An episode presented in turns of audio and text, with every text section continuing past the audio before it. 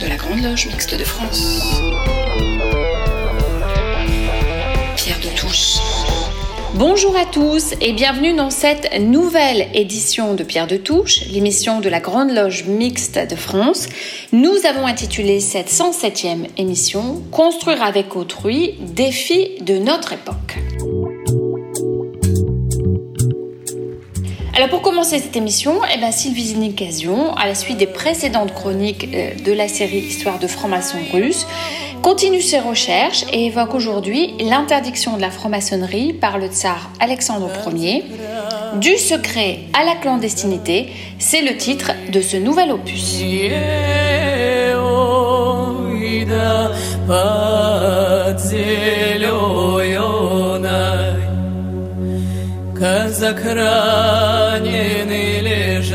La franc-maçonnerie russe du secret à la clandestinité.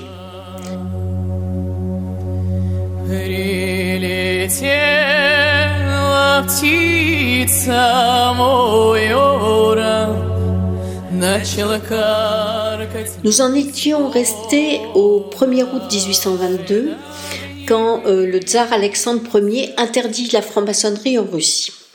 Il ordonne la destruction des loges maçonniques en même temps que toutes les sociétés secrètes qui s'étaient en fait considérablement développées pendant le grand tournant mystique du tsar. Il est loin le temps où la franc-maçonnerie russe fêtait l'anniversaire du tsar et le couvrait des loges. Cette interdiction déclenche une démobilisation des francs-maçons et beaucoup quittent l'ordre. Pourtant, la franc-maçonnerie russe était représentée par d'importantes têtes pensantes de l'époque. Le grand-duc Constantin, le propre frère d'Alexandre et le premier dans l'ordre de succession du tsar, l'immense poète et romancier Alexandre Pouchkine ou encore le brillant juriste Mikhail Speransky. Quoi faire d'autre que de rentrer dans la clandestinité? Elle va le rester jusqu'en 1995 date de la fondation de la Grande Loge de Russie, soit plus de 170 ans. On a peu de sources écrites sur la pérennité des francs-maçons en Russie pendant cette période. On en a un peu plus sur la survivance des loges à l'étranger. On ne parle plus de franc-maçonnerie, mais on parle encore d'influence maçonnique. Elle se fait sentir fortement avec la création d'une nouvelle société secrète appelée l'Union du Salut. Les fondateurs sont tous francs-maçons sans exception. Ils pratiquent tous un certain euh, conservatisme politique.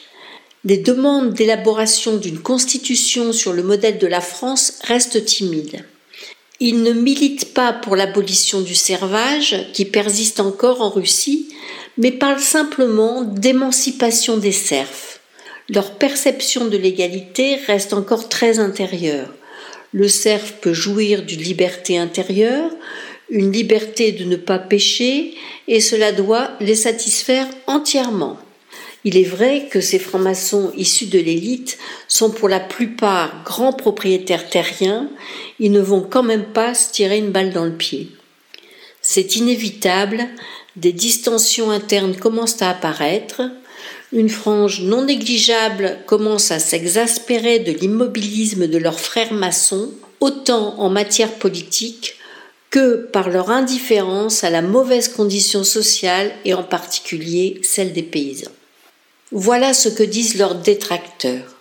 Les maçons parlent beaucoup d'égalité dans leur discours, mais ils la comprennent comme l'égalité des maçons entre eux. Ils célèbrent la fraternité, mais ils n'appellent frères que les membres de leur ordre. Ils professent l'humanité et l'amour de l'autre, mais se contentent d'une relation humaine avec leurs serviteurs. Pour exemple, le jeune Semyon Djoukov, 19 ans, serf, demande à être reçu parmi les maçons parce qu'il a été frappé par l'influence de la franc-maçonnerie sur son maître qui s'est transformé depuis son adhésion. Ses parrains se portent garant de ses grandes qualités. Résultat, il devient certes franc-maçon, mais comme frère servant, affecté exclusivement au service pendant les tenues.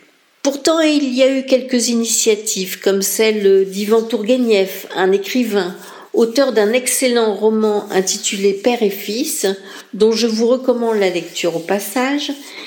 il crée l'ordre des chevaliers dans le programme duquel figurait l'abolition du servage. Et puis comme partout, il y a les anti-francs-maçons primaires. On va citer le baron Steingel. Ne retenez pas ce nom. Il estime que les francs-maçons se divisent en deux groupes, les trompeurs et les trompés. Il ne souhaite appartenir ni à l'un ni à l'autre. Selon lui, jurer d'appliquer des règles encore inconnues et se soumettre à des épreuves initiatiques qu'il juge ridicules est contraire au simple équilibre mental.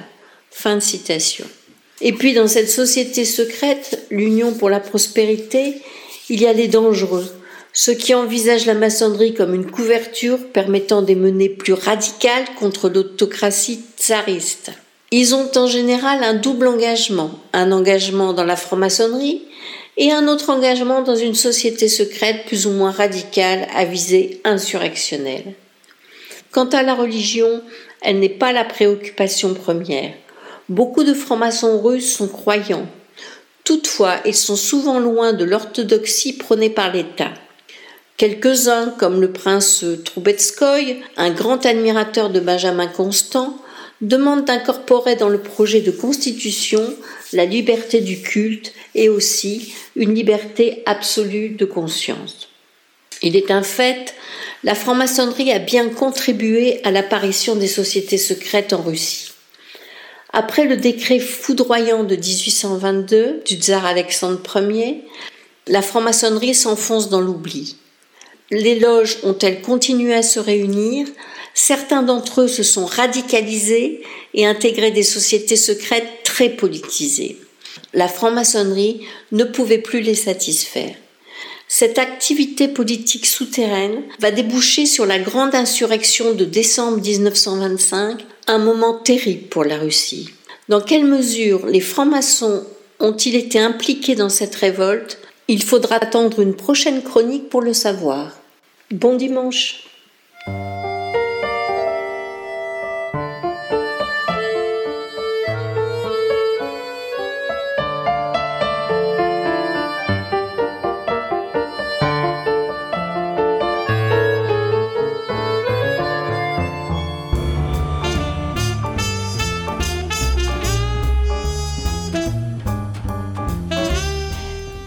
avec autrui, défi de notre époque donc, c'est autour de la maison commune, du rapport à l'autre qu'est axée cette émission. Dans cet esprit, Félix Nathalie, dans le cadre de sa rubrique Franc-maçonnerie et devenir de la planète, évoque ce qu'il appelle non sans jeu de mots l'effet pavillon.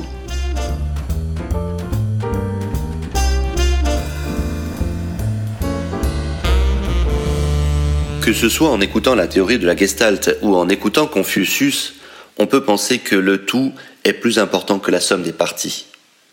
On entend dire souvent dans les loges que tout seul on va plus vite, mais ensemble on va plus loin.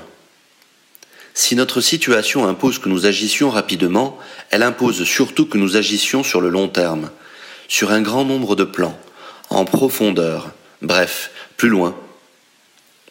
À vouloir forcer la vie de l'humain, en lui imposant quelque chose qu'il ne veut pas, on n'a jamais aidé à changer les choses entre mauvaise foi et impératif de vie, l'humain n'a pas pris conscience du critique de notre situation.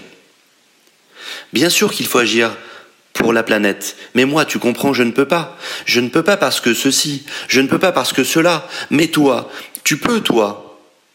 Jean Renoir nous le dit dans La règle du jeu.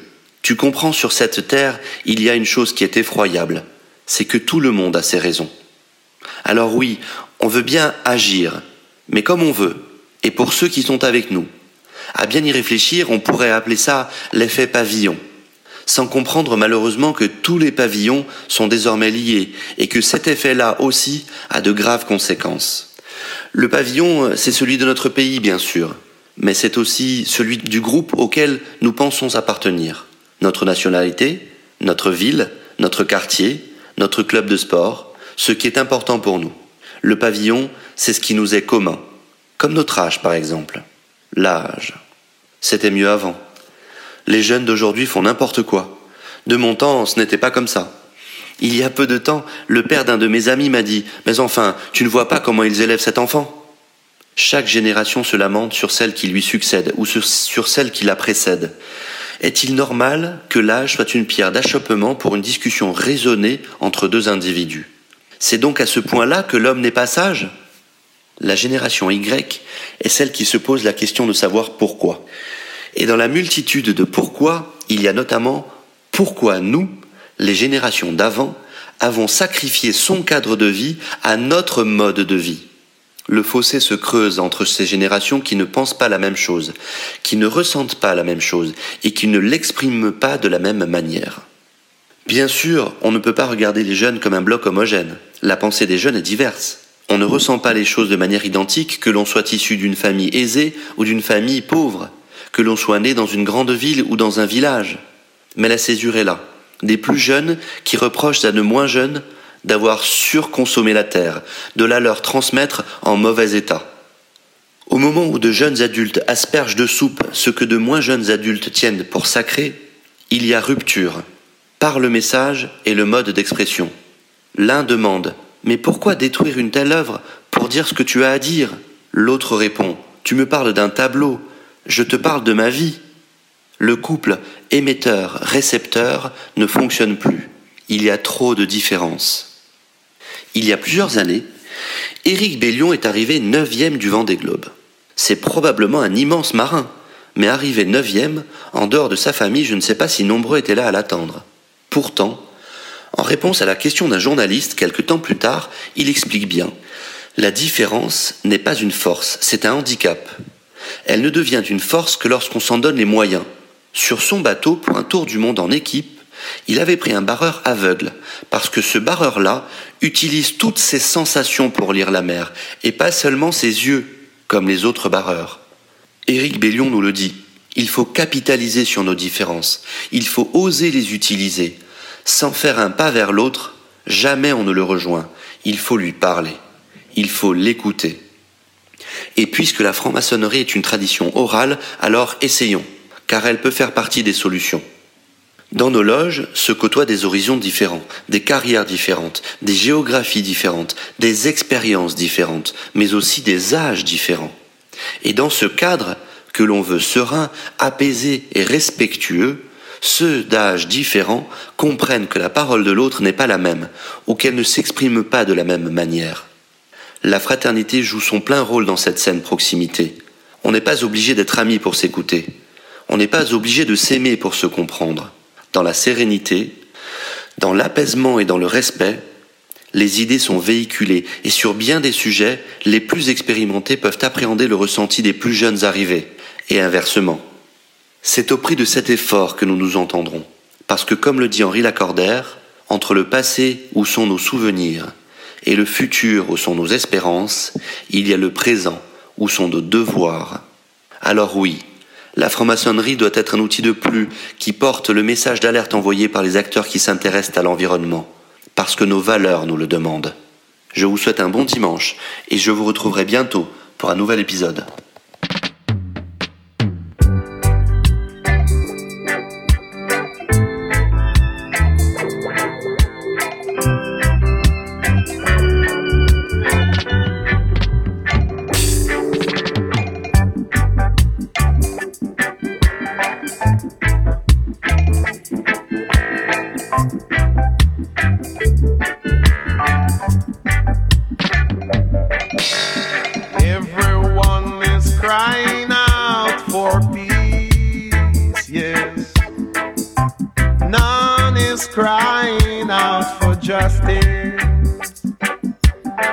Everyone is crying out for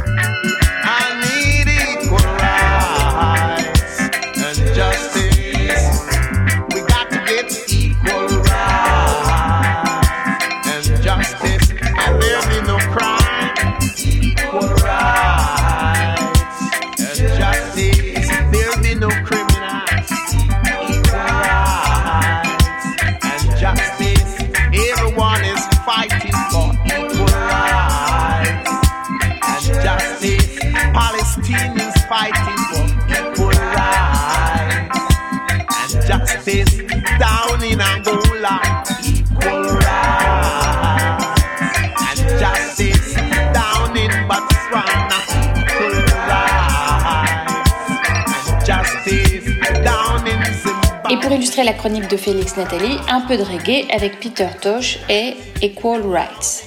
Pierre de Touche.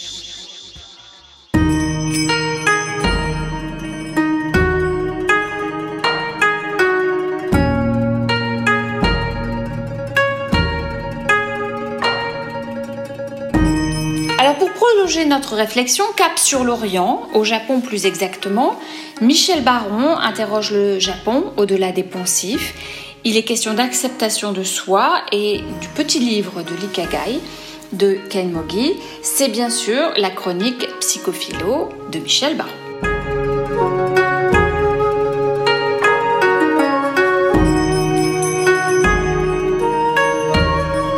Bonjour.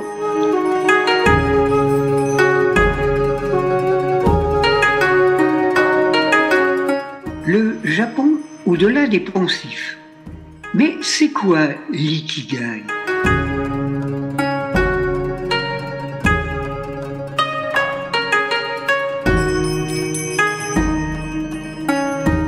L'ikigai vient de se traduire dans un petit livre, le Likigai, par Ken Mogi, japonais, aux éditions Mazarine et Arten Fayard. Combien il est difficile de ne pas tomber dans les stéréotypes ainsi, si je vous dis euh, Japon, je suis persuadé que j'allais m'énoncer un gros paquet de poncifs comme je le ferais. Les samouraïs, le judo, les kamikazes, les geishas, le saké, les temples shintoïstes, le zen, le métro de Tokyo bourré aux heures de pointe, le Fujiyama, le côté fourmi d'un peuple plus porté sur le travail que les vacances et les éternelles courbettes hiérarchisées lors des rencontres. J'avoue qu'évidemment, je n'échappais pas à cette vision réductrice avant de lire le petit livre de Ken Mogi sur le concept de l'ikigai, me, demandant s'il ne s'agissait pas là de la description d'un nouveau sport de combat ou d'une publicité pour un appareil photo. J'ai découvert une philosophie qui se vit couramment au-delà des apparences du quotidien, qui intègre même ce quotidien et donne une orientation vers le plaisir de vivre. Elle repose sur des concepts simples, accessibles à tous. Commencer petit dans la mise en route de ses projets, se libérer des contraintes par soi-même, être dans la recherche de l'harmonie et de la durabilité, s'ouvrir à la joie des petites choses et surtout être ici et maintenant en tant que sujet du réel et non de l'imaginaire en fait, s'accepter soi-même et se refuser à coller à des modèles sociétaux. Difficile d'échapper à ces contraintes, mais réalisable. Dans la vie, nous avons besoin d'évolution et non de révolution. Faire table rase du passé, recommencer tout à zéro, conduit à l'égarement. L'homme est à l'image d'une plante qui doit être enracinée pour grimper vers le haut, vers la lumière. L'ikigai naît de l'acceptation de soi.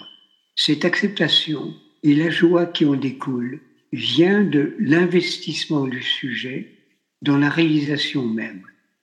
Là où l'homme n'est plus un robot, mais un acteur de sa propre création. En fait, c'est la mise en place d'un moi autonome qui échappe à l'extérieur tout en y étant relié, car dans la vie, tout est connecté et personne n'est isolé. Face à la réalité brutale du monde, épanouir notre propre joie. Banzai et bon dimanche.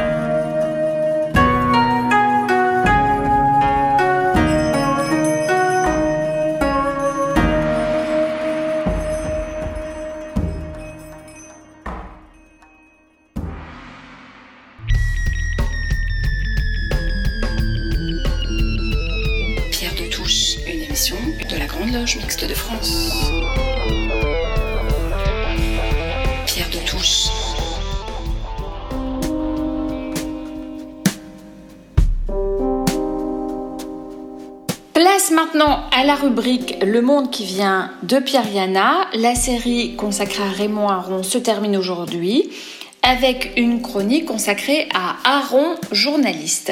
Voici donc le troisième volet de cette série.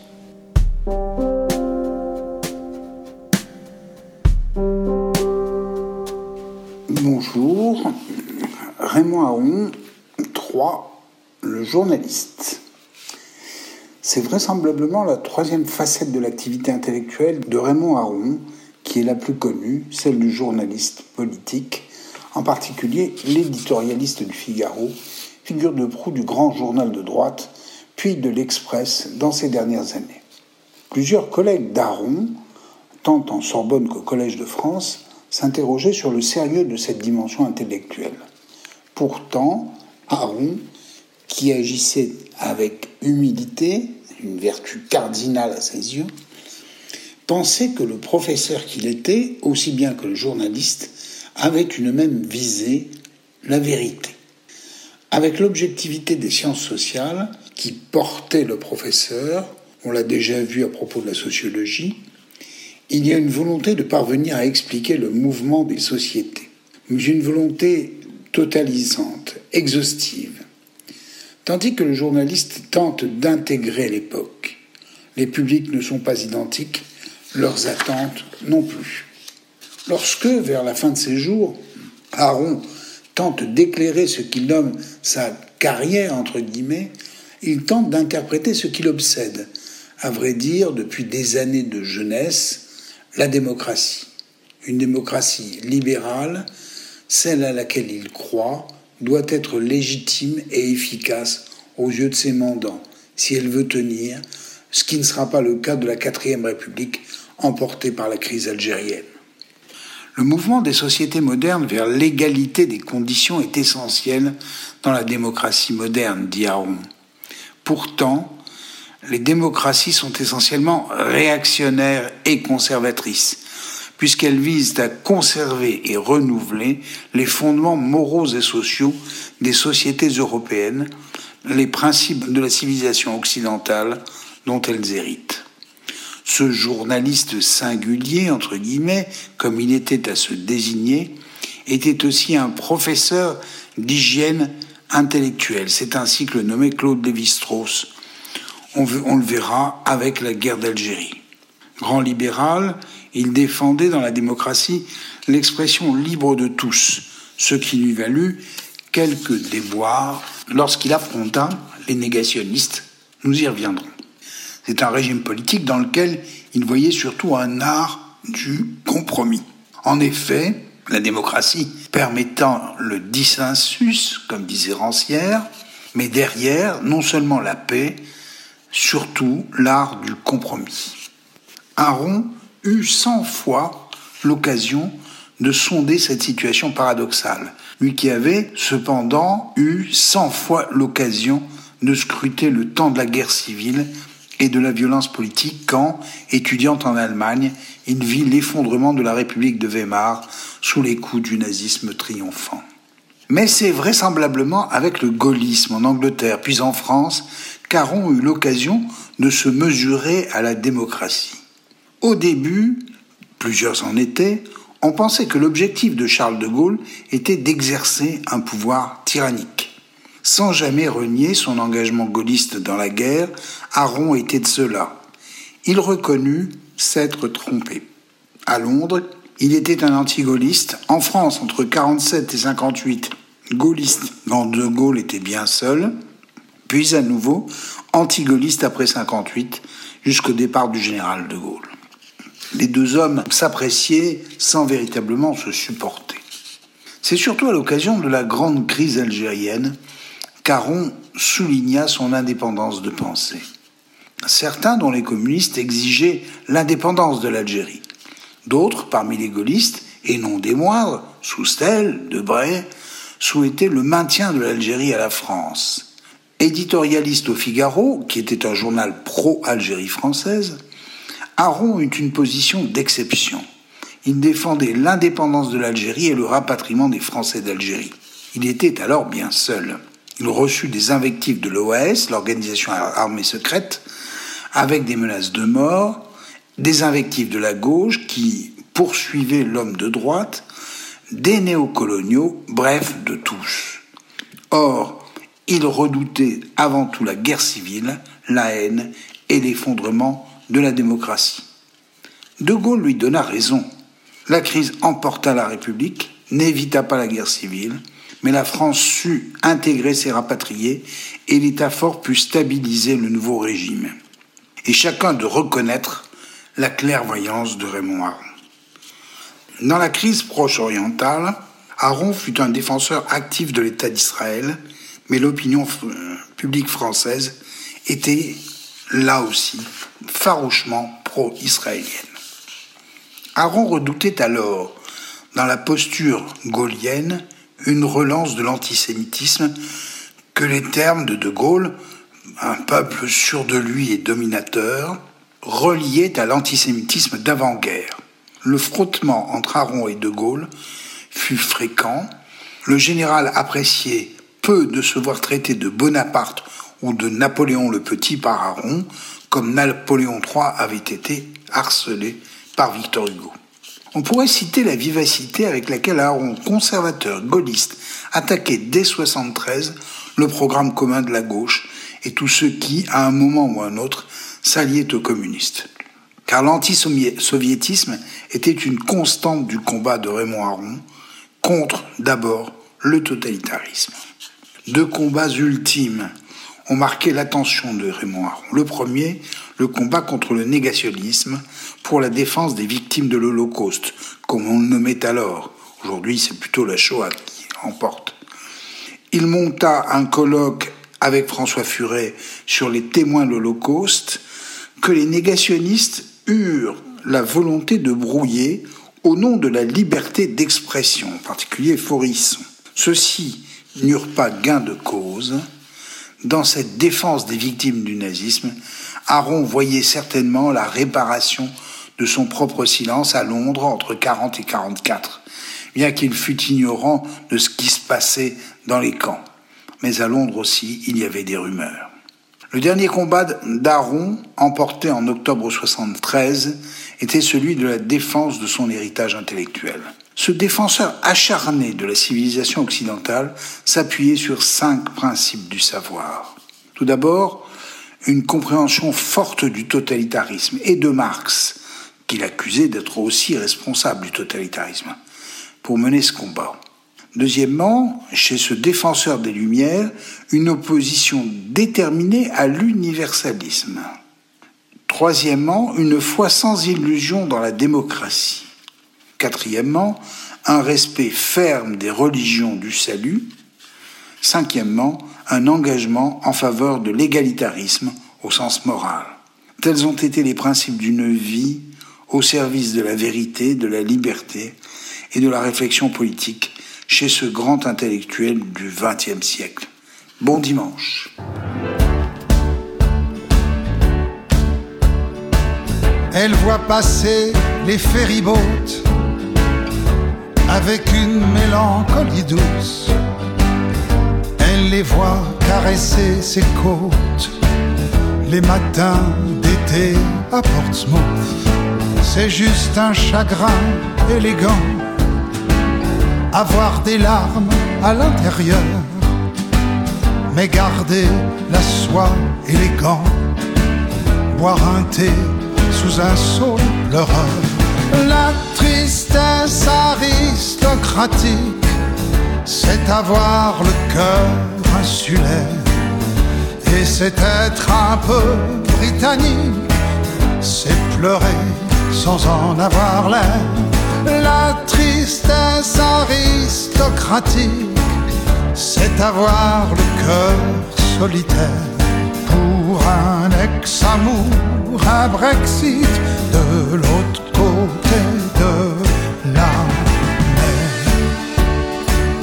Elle ne versera pas de larmes, sinon une larme de cognac en souvenir de ce gentleman qui lui avait lu du Balzac. Dans le meilleur et dans le pire, c'est la noblesse des sentiments. Se dire que même pour un empire, faut garder son détachement. La tristesse aristocratique, c'est avoir le cœur insulaire c'est être un peu britannique, c'est pleurer sans en avoir l'air. La tristesse aristocratique, c'est avoir le cœur solitaire. Pour un ex-amour, un Brexit de l'autre côté de la mer. C'est la pudeur par excellence. Et puis, pour couronner le tout, c'est souffrir avec élégance un solitaire autour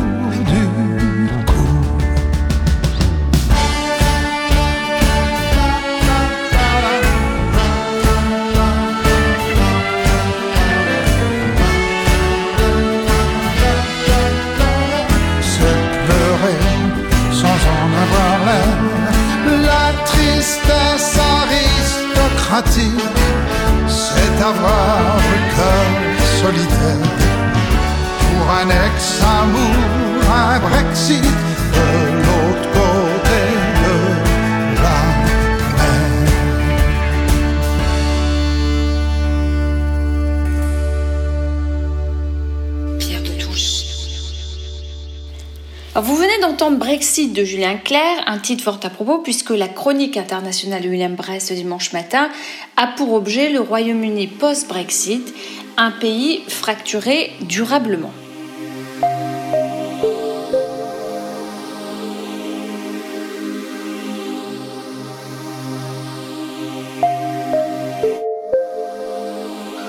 Le 23 juin 2016, les Anglais se prononçaient à 51,9% pour sortir de l'Union européenne.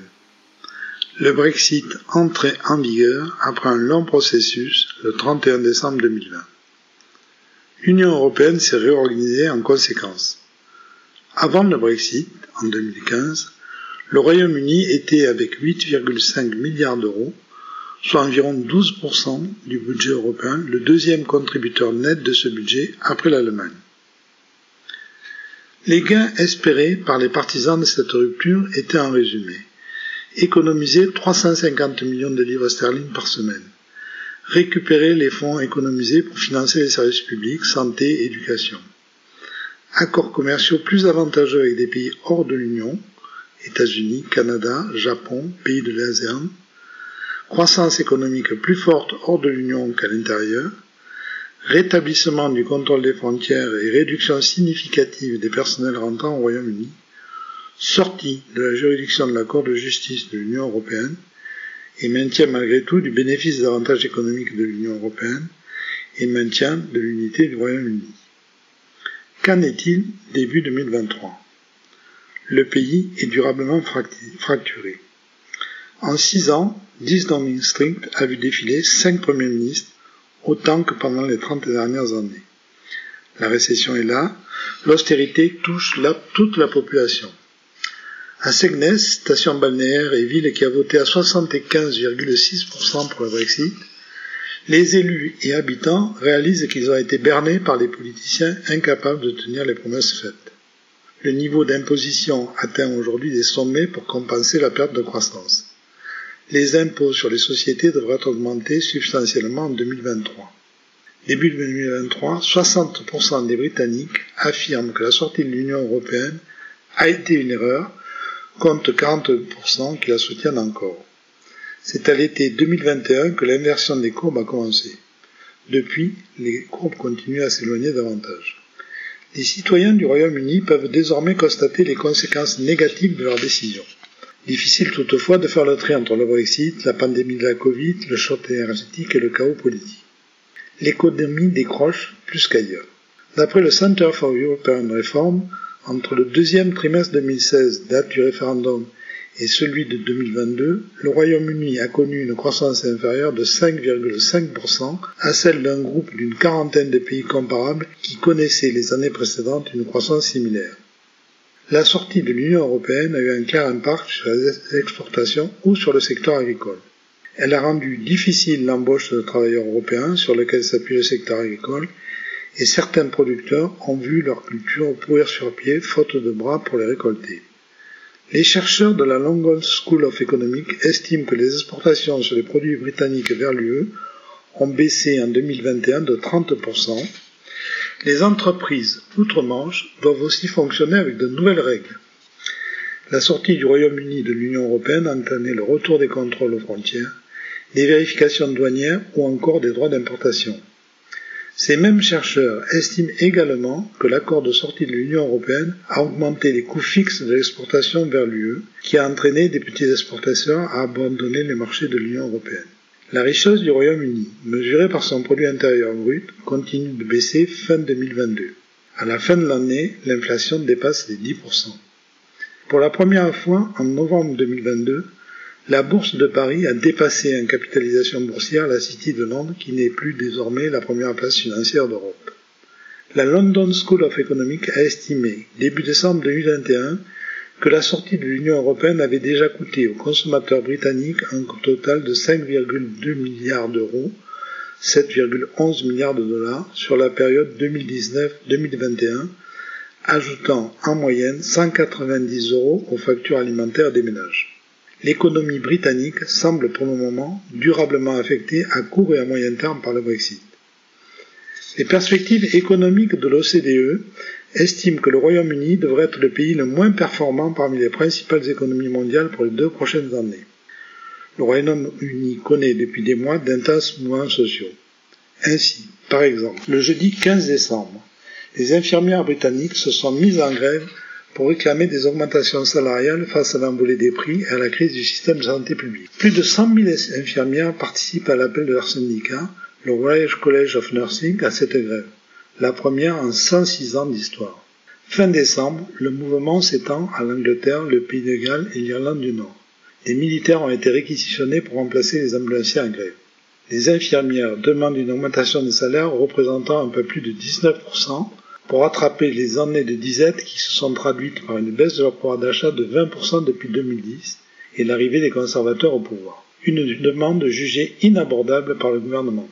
Comme en France, face à la pénurie de personnel soignant, les hôpitaux font appel à des intervenants extérieurs payés très cher, voire détournent les malades vers des établissements privés et ne sont pas remboursés dans ce cas. Il manque actuellement jusqu'à 50 000 infirmiers et 12 000 médecins rien qu'en Angleterre.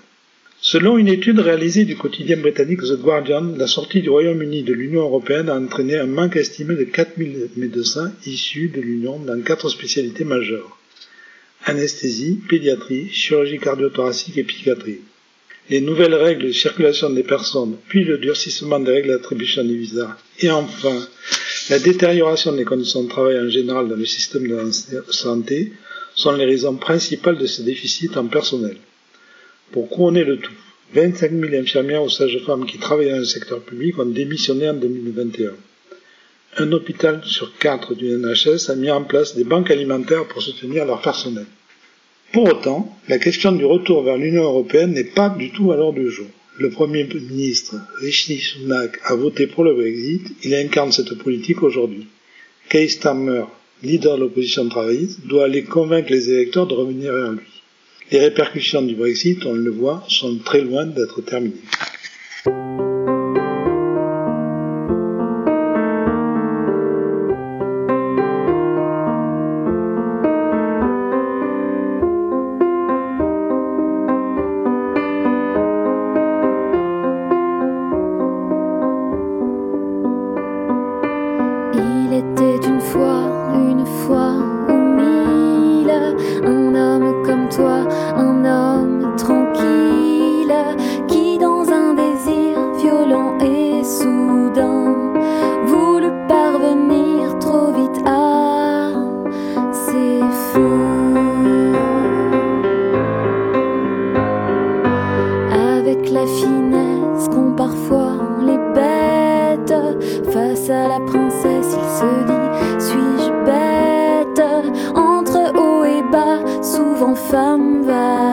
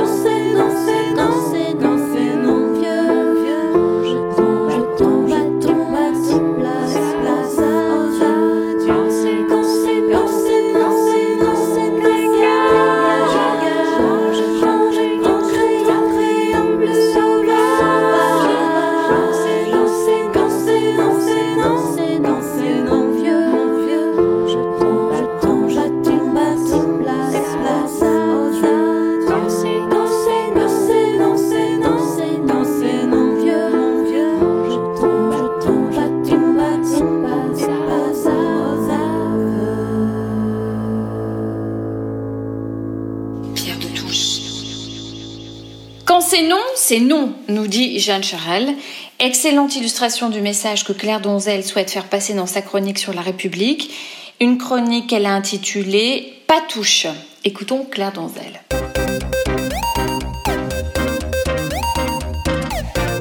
Bonjour à toutes et à tous.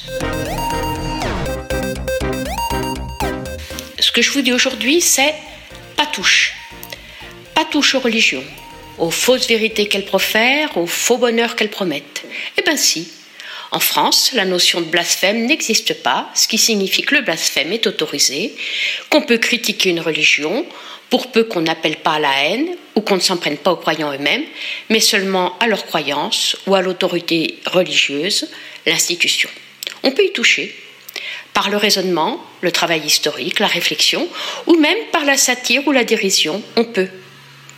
Pas touche non plus aux certitudes complotistes ou communautaristes à leur activisme qui conteste la science, la raison, l'universalisme des droits de l'homme et de la dignité humaine. Eh bien si.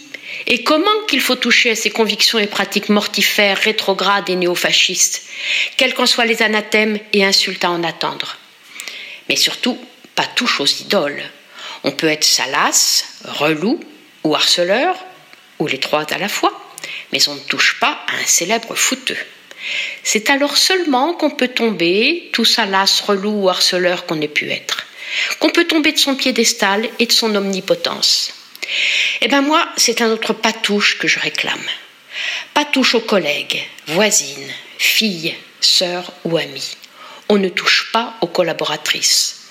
Qu'on se le dise, le droit de cuissage, c'est fini, et depuis longtemps. Même si certains ont cru, encore récemment, que puisque c'était apporté, on pouvait toucher. On ne touche pas à l'enfance d'une fillette, ni pour se satisfaire, ni pour la marier, ni pour l'exciser. On ne touche pas, compris?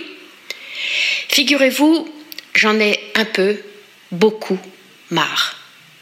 Marre qu'on ne puisse pas, et c'est heureux, insulter un noir, un juif, un arabe ou même un rome que la loi ne l'autorise pas. Mais marque en revanche, la loi ne sanctionne pas l'insulte faite aux femmes parce que femme, l'insulte sexiste.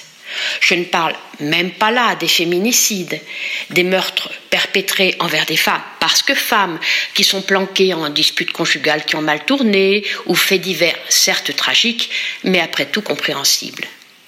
Je voudrais juste qu'on ne s'accommode pas plus du sexisme ordinaire. Celui qui, juste banal et somme toute quotidien, presque génétique tellement il est évident, minimise l'atteinte qu'il est à la dignité de la moitié de l'humanité. Celui qui est tellement ancré dans l'histoire de l'humanité et tellement répandu dans la géographie des peuples qu'il ne choque même pas ni le commun des mortels, ni le législateur. Celui dont on oublie qu'il contrevient à la devise républicaine d'égalité, qu'il l'a trahi envers la moitié des citoyens, les citoyennes en l'occurrence. Celui qui façonne en chacun et chacune de nous une image dévalorisée de la moitié de la population, qui lui donne à cette moitié-là une image dévalorisée d'elle-même. Marre, marre, marre, oui, trois fois marre. Et je veux dire ici patouche. Non seulement au corps des femmes, sans leur consentement, mais aussi patouche à l'égalité qui leur est due, leur est promise par la République, pas touche à leur identité, à leur dignité, à leur place d'égal, d'être membre à part entière de l'humanité. À l'évidence, il y a du boulot encore.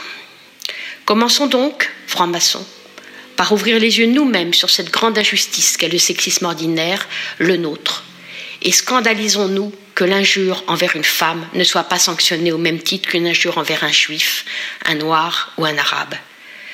C'est ainsi que nous respecterons notre serment de contribuer au bien de l'humanité et que nous propagerons au dehors l'esprit de nos travaux.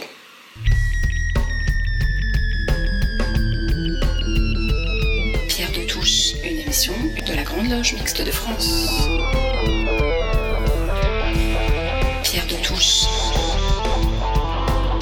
Cette émission se termine. Merci à l'équipe de chroniqueurs de Pierre de Touche. Merci à Gilles Solière de Radio Delta qui réalise et produit cette émission. Les précédentes émissions sont disponibles en podcast sur le site internet de Radio Delta. Nous nous quittons avec le message du groupe Feu Chatterton, Un monde nouveau, et à dimanche prochain.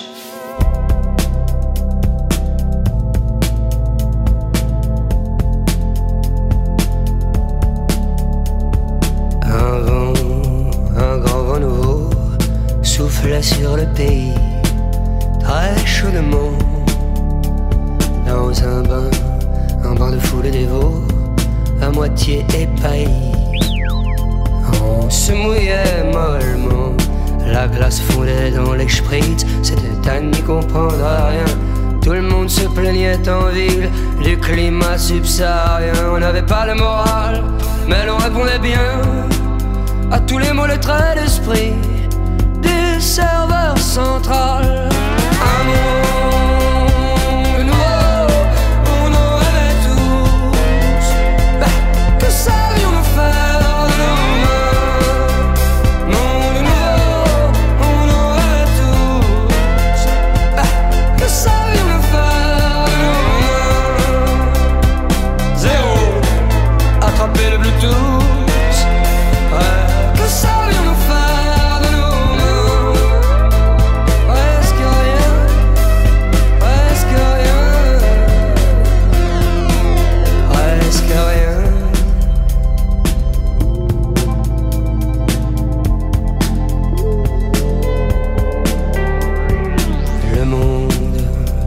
De demain, on le bégayait tous, sans n'y comprendre rien à la loi nouvelle des éléments qui nous foutaient la frousse. Pousse les poils en même temps.